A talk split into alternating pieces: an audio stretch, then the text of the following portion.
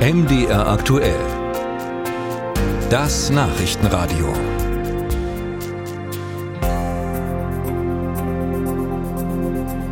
Nach einem langen Arbeitstag noch in der Turnhalle stehen und den örtlichen Fußballverein trainieren oder aber sogar vielleicht ein Feuer löschen. Können Sie sich das vorstellen? Es klingt auf jeden Fall ziemlich anstrengend. Aber offenbar sind sehr viele Menschen in Deutschland genau dazu bereit. Heute ist Internationaler Tag des Ehrenamtes. Wie es jetzt in Krisenzeiten um das ehrenamtliche Engagement bestellt ist, darüber wollen wir gleich genauer sprechen. Vorher schauen wir aber noch kurz auf die Bedeutung des Ehrenamtes in Deutschland. Deutschland ist ein Land des Ehrenamts. Fast 30 Millionen Deutsche, also etwa 40 Prozent der über 14-Jährigen, engagieren sich freiwillig.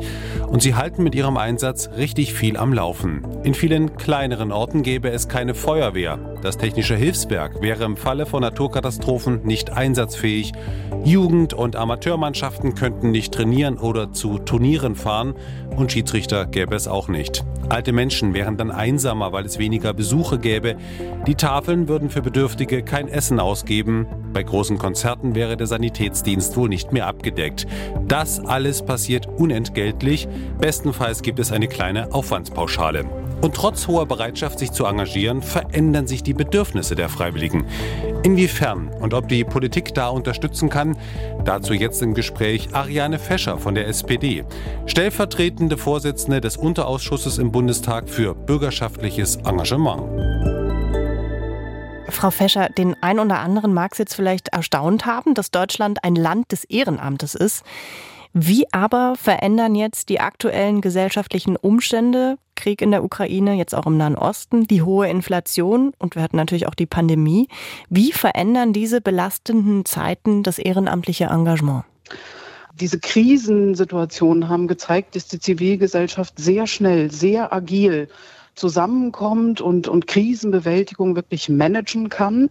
Aber die Bereitschaft, sich längerfristig in unseren bekannten Strukturen zu engagieren, die lässt wirklich nach. Also was wir sehen, ist, dass es immer schwieriger wird, eine Nachfolge für einen Vorstand zu finden in einem Verein. Und äh, ja, da muss Politik drauf reagieren. Und mit der Errichtung oder Erneuerung der Bundesengagementstrategie haben wir uns dazu jetzt auf den Weg gemacht. Jetzt sind diese Vereinsstrukturen ja teilweise wirklich über Jahre gewachsen. Inwieweit passen diese, diese Strukturen eigentlich noch in unsere heutige flexible Zeit? Ja, also nicht alles, was lange sich entwickelt hat, muss man gleich über Bord werfen, weil es sich ja auch bewährt hat. Wir müssen halt schauen, wie wir vielleicht die Bürokratie, die damit verbunden ist, zu entschlacken, dass es auch für jüngere Menschen oder für projektorientiert denkende Menschen attraktiver wird oder auch, dass wir die Möglichkeit haben, sich innerhalb von Vereinsstrukturen projektbezogen zu engagieren.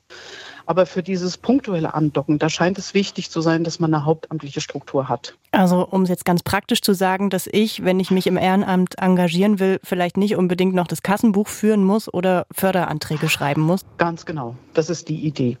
Die Deutsche Stiftung Engagement und Ehrenamt, die entwickelt gerade Antragsstrukturen, dass man binnen zehn Minuten online einen Antrag stellen kann und genauso pragmatisch dann auch eine, eine Abrechnung von Fördermitteln machen kann. Der Staat bietet schon Lotsensysteme an, dass man passgenau und in einem überschaubaren Zeitaufwand dann eben zu seinen Fördermitteln auch kommt. Und da können wir aber noch besser werden, noch lokalere Ansprechpartner etablieren dafür. Jetzt laden Sie in Ihren Ausschuss ja auch immer wieder Ehrenämtler ein, die aus ihrem Alltag erzählen und auch vielleicht von Problemen berichten können. Wer sitzt da so vor Ihnen? Das ist ganz, ganz breit. Vom Freiwilligendienst über tatsächlich äh, Katastrophenschutz, DLRG, aber auch Engagierte im Sportbereich, in, im Musikbereich, ganz viel Jugendarbeit, ähm, denn es zeigt sich so ein bisschen Engagement ist was, was man früh einübt, was man dann idealerweise aus der Familie kennt oder in der Schule oder als Kind kennengelernt hat. Die Menschen bleiben dann meist ein Leben lang engagiert. Da kommen dann eben auch zum Teil ganz konkrete Dinge, wenn wir über den Freiwilligendienst sprechen, zum Beispiel, dass das Taschengeld zu gering ist, um an einem anderen Ort tatsächlich auch zu wohnen, dass die jungen Menschen auf die Unterstützung der Eltern angewiesen sind, an einem anderen Ort unterzukommen oder auch äh, Fahrtkosten übernehmen zu können und ähnliches mehr.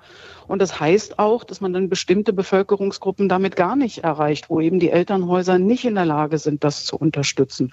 Und das muss unser Ziel sein, dass eben jeder Mensch, der sich engagieren möchte, dazu auch die Möglichkeit hat. Und wie groß schätzen Sie die Gefahr ein, dass die Politik sich dann vielleicht auch so ein Stück weit aus der Verantwortung zieht, wenn sich viele Ehrenamtliche engagieren? Dass der Staat sich bewusst entlastet zugunsten der Ehrenamtlichen, das ist nicht der richtige Weg und das müssen wir unbedingt auch vermeiden, ist aber auch nicht das, was ich erlebe, sondern wenn Sie zum Beispiel die äh, Geflüchtetenorganisationen, die, die Welcome-Organisationen nehmen, da sind sehr schnell Menschen am Berliner Hauptbahnhof gewesen. Innerhalb eines Tages hatte sich da eine Struktur gebildet. Nach 14 Tagen kam dann aber so ein so ein Überforderungsmoment und ähm, dann sprang das Land Berlin ein und es stellte sich auf einmal raus, ja, aber ähm, beide haben unterschiedliche Spielregeln, die nicht so ganz äh, harmonieren und dann fühlte sich das Ehrenamt nicht mehr richtig gesehen und ähm, die Ehrenamtler hatten so, so das Gefühl, dass ihre Leistung vom Staat nicht anerkannt wurde. Und ich glaube, dass diese Schnittstellen nicht geübt sind, das ist unser hauptsächliches Problem, was wir eben einfach jetzt über eine Engagementstrategie und auch über ein einfach einen regelmäßigen Gesprächsfaden miteinander hinkriegen müssen, dass wir diese Krisenresilienz, die Gesellschaft entwickelt hat, dass wir die wie, wie Tetris ineinander fügen mit den Angeboten, die Staat macht.